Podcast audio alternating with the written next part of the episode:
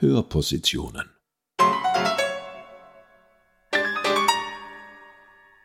Eine Kooperation von Musiksammlung der Tiroler Landesmuseen und Gemeindemuseum Absam.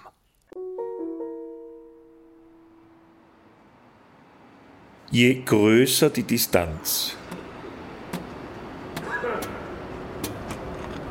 Lukas Nora, Eduard Wallnöfer Platz und Friktion 2019.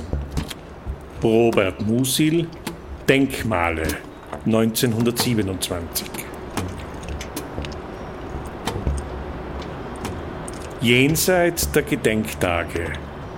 Wie klingen Denkmäler? Dieser Frage ist der Medienkünstler Lukas Nora 2019 am Innsbrucker Landhausplatz rund um das Befreiungsdenkmal aus dem Jahr 1948 nachgegangen. Die dabei entstandenen zwei Audiodokumentationen, Eduard Wallnöfer Platz und Friktion, wären am 9. November 2020 im Ferdinandeum in Innsbruck Teil jenes Programms gewesen, das mit der Klaviersonate 27. April 1945 von Karl Amadeus Hartmann eröffnet worden wäre.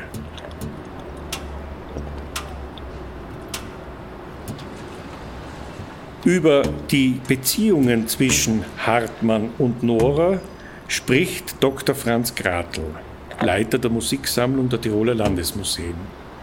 Über die Entstehung der beiden Audiodokumentationen spricht Lukas Nora.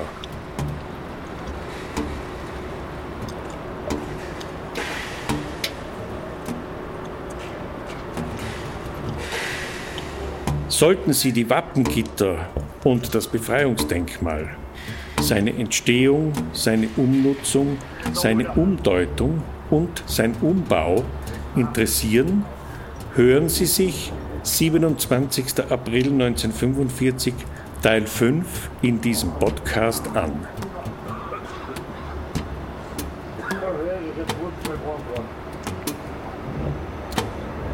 Gelesen haben Rainer Ecker und Johann Nicolussi. Die Parallelen zwischen der Klaviersonate von Karl Amadeus Hartmann und den Arbeiten von Lukas Nora, die Parallelen sind eigentlich sehr offensichtlich. Es zeigt sich, dass beide sehr stark mit äh, konkreten Zitaten arbeiten. Bei Hartmann sind es Elemente zum Beispiel jüdischer Kantorenmusik oder kommunistische Kampflieder, die da verarbeitet werden, die zitiert werden, die verfremdet werden und die das musikalische Material der Sonate bilden. Und bei Lukas Nora ist die Technik eine ganz ähnliche.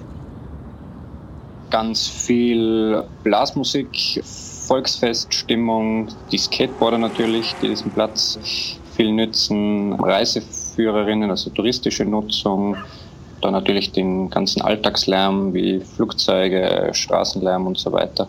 So habe ich versucht, irgendwie unzählige Stunden an Audiomaterial. Also ich bin dort sehr, sehr regelmäßig hingegangen, habe immer wieder Aufnahmen gemacht zu speziellen Anlässen und Veranstaltungen. Und das habe ich dann so sehr knapp zusammen komprimiert und versucht zu, so zu editieren, dass es auch vielleicht Übergänge und Kommentierungen gibt, die sich gegenseitig verstärken im besten Fall. Und das andere war halt der Klang des Denkmals an sich. Da habe ich mit Kontaktmikrofonen gearbeitet. Zum einen auf den Bodenplatten konnte man so Vibrationen kann man hören, die halt durch die, durch die Skateboarder entstanden sind oder auch durch Musik, wenn die sehr laut war. Und das andere war diese Metallgitter, das ist natürlich ein riesen Resonanzraum, den ich genützt habe, indem ich diese Gitter berührt habe, drüber gestrichen bin, gerieben habe ich sie und da sind diverse Klänge entstanden, die nicht besonders harmonisch klingen, aber ich finde, das passt ganz gut zu dem Ort, dass es irgendwie eine Reibung gibt. Die Elemente werden ja auch verarbeitet. Es ist ja kein eins zu eins Hereinnehmen dieser akustischen Dokumentationen, wie das Lukas Nora immer wieder nennt, sondern auch diese Elemente werden dann verarbeitet, noch einmal akustisch wirklich bearbeitet und sie werden dann auch mehrfach verwendet. Sie kommen immer wieder und werden zum Effekt. Es wird dann manchmal etwas Konkretes, dann immer weniger konkret oder auch umgekehrt. Das sind alles Techniken, die in der Musik ganz ähnlich vorkommen.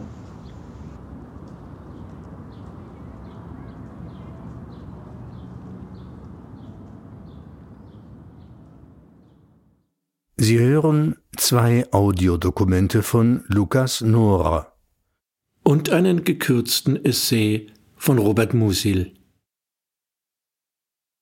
Erstens Eduard Wallnöfer Platz. Ein rasanter akustischer Querschnitt sowohl von Alltag als auch von besonderen Ereignissen wie dem Nationalfeiertag 2019 am Eduard Wallnöfer Platz vor dem Befreiungsdenkmal in Innsbruck.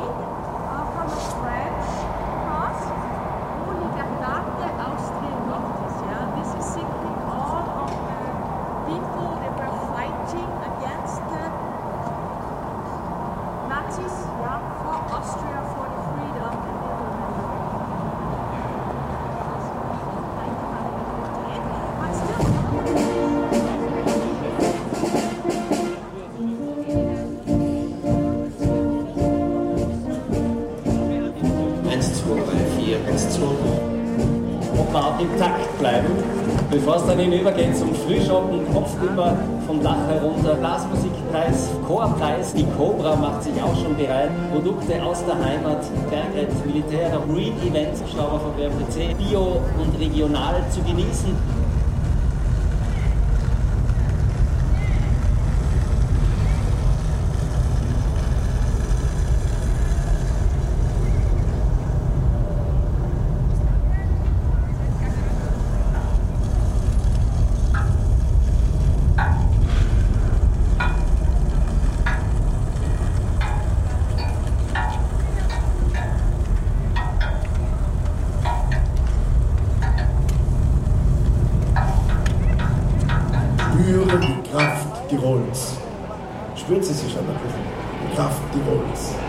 Wenn viele Tirolerinnen und Tiroler beieinander sind, dann ist einfach die Kraft schon da.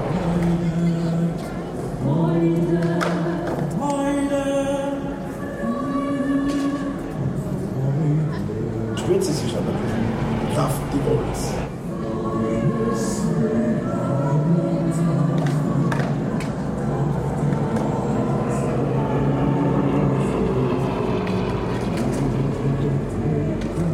Musik ist da, ist etwas Wunderbares. Ich könnte mir ein Leben ohne Blasmusik nicht vorstellen, aber ohne die Schützen auch nicht und die Trachten und die Sänger und so weiter und die Moderne.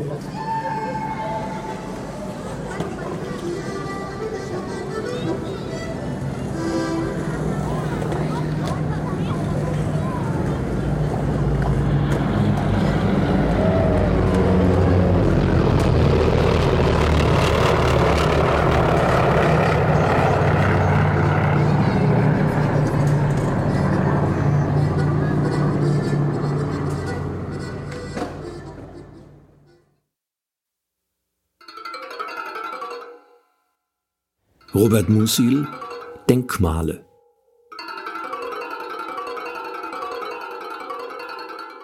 Denkmale haben außer der Eigenschaft, dass man nicht weiß, ob man Denkmale oder Denkmäler sagen soll, noch allerhand Eigenheiten.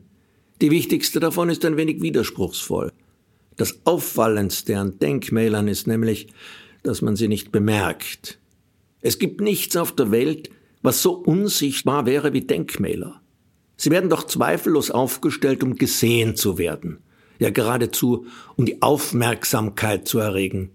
Aber gleichzeitig sind sie durch irgendetwas gegen Aufmerksamkeit imprägniert, und diese rinnt Wassertropfen auf Ölbezug artig an ihnen ab, ohne auch nur einen Augenblick stehen zu bleiben.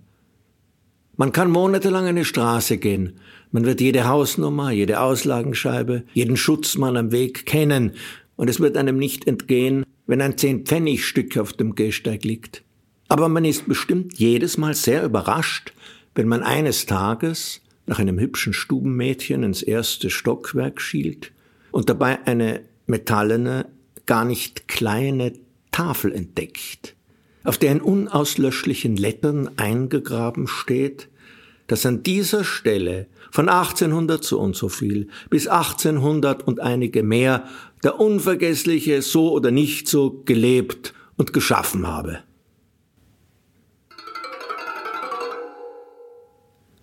Es geht vielen Menschen selbst mit überlebensgroßen Standbildern so.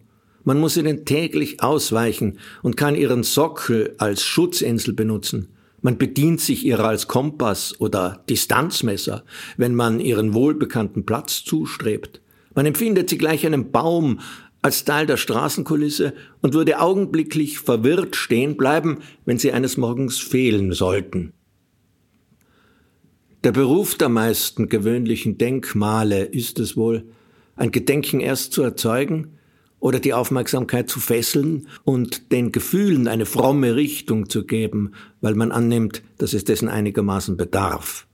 Und diesen ihren Hauptberuf verfehlen Denkmäler immer. Sie verscheuchen geradezu das, was sie anziehen sollten. Man kann nicht sagen, wir bemerkten sie nicht. Man müsste sagen, sie entmerken uns. Sie entziehen sich unseren Sinnen. Nein, man kann das ohne Zweifel erklären. Alles Beständige büßt seine Eindruckskraft ein. Alles, was die Wände unseres Lebens bildet, sozusagen die Kulisse unseres Bewusstseins, verliert die Fähigkeit, in diesem Bewusstsein eine Rolle zu spielen. Ein lästiges, dauerndes Geräusch hören wir nach einigen Stunden nicht mehr. Bilder, die wir an die Wand hängen, werden binnen wenigen Tagen von der Wand aufgesogen. Es kommt äußerst selten vor, dass man sich vor sie hinstellt und sie betrachtet. Bücher, die man halb gelesen in die prächtigen Bändereien der Bibliothek einstellt, liest man nie mehr zu Ende. Ja, es genügt bei empfindlichen Personen, dass sie ein Buch, dessen Anfang ihnen gefallen hat, kaufen und sie werden es nie wieder in die Hand nehmen. In diesem Fall wird der Vorgang schon aggressiv. Man kann seinen unerbittlichen Ablauf aber auch an höheren Gefühlen verfolgen. Und dann ist er es immer, zum Beispiel im Familienleben. Dort scheidet sich mit dem Satz, muss ich dir denn in jeder Viertelstunde erneut sagen, dass ich dich liebe? Unzählige Male der feste, ehrliche Besitz von der flatterhaften Lust. Und in welch erhöhtem Maße müssen sich diese psychologischen Nachteile, denen das Beständige ausgesetzt ist, bei Erscheinungen aus Erz und Marmor geltend machen?